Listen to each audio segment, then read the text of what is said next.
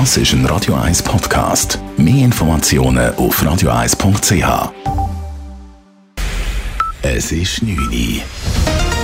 Radio 1, der Tag in 3 Minuten. Mit Sabrina Margolen. Die Stadt Zürich sagt deutlich Ja zu einem Mindestlohn. In Zukunft sollen Menschen, die in der Stadt Zürich arbeiten, mindestens 23 Franken 90 pro Stunde erhalten.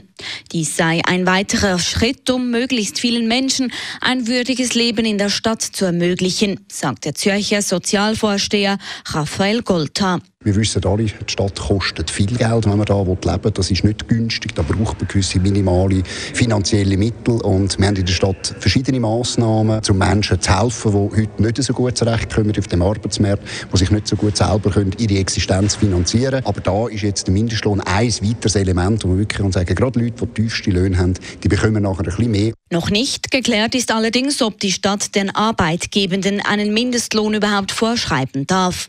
Ein Rekurs des Gewerbeverbandes beim Bezirksrat ist noch hängig. Auch die Stadt Winterthur hat heute Ja zu einem Mindestlohn gesagt. Dort beträgt dieser 23 Franken. Das Zürcher Stimmvolk hat nebst dem Mindestlohn auch alle anderen städtischen Vorlagen deutlich angenommen. So sagte es mit über 66 Prozent Ja zu einem Wohnraumfonds. Damit soll mit insgesamt 300 Millionen Franken neuer gemeinnütziger Wohnraum geschaffen werden. Ebenfalls klar angenommen wurden die jährlichen Beiträge für die Pestalozzi-Bibliotheken und ein 230 Millionen Kredit für ein Schulhausprojekt in Schwammendingen. Das Schweizer Stimmvolk nimmt das Klimaschutzgesetz mit über 59 Prozent Ja-Stimmen an.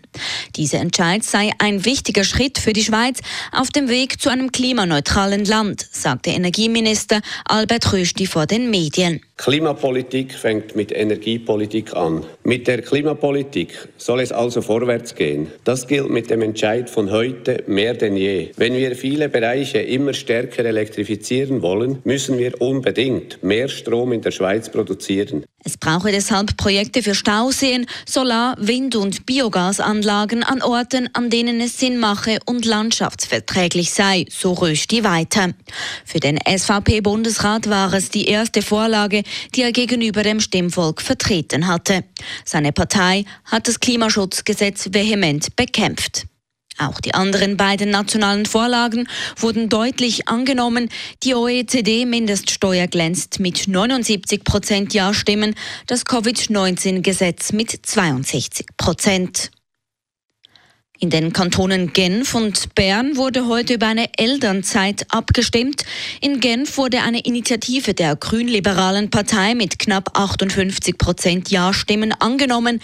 Genf führt demnach als erster Kanton schweizweit eine 24-wöchige Elternzeit ein.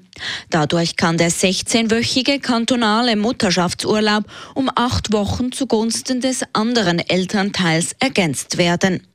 Im Kanton Bern wiederum wurde die Elternzeitinitiative der SP mit knapp 67 Prozent Nein-Stimmen abgelehnt. Die Initiative verlangte die Einführung einer bezahlten 24-wöchigen Elternzeit, die zusätzlich zum eidgenössischen Mutter- und Vaterschaftsurlaub hätte bezogen werden können. Radio 1 Wetter. Nach einem schwülen Sonntag kann es Nacht da und dort zu lokalen Regengüssen und Gewitter kommen. Nach dem letzten Regen am Morgen geht es aber in alter Manier weiter. Es erwartet uns morgen sonniges Wetter mit Temperaturen bis zu 30 Grad. Die Woche die bringt dann schwüles Sommerwetter mit sich. Es gibt Temperaturen bis zu 32 Grad. Das war der Tag in 3 Minuten.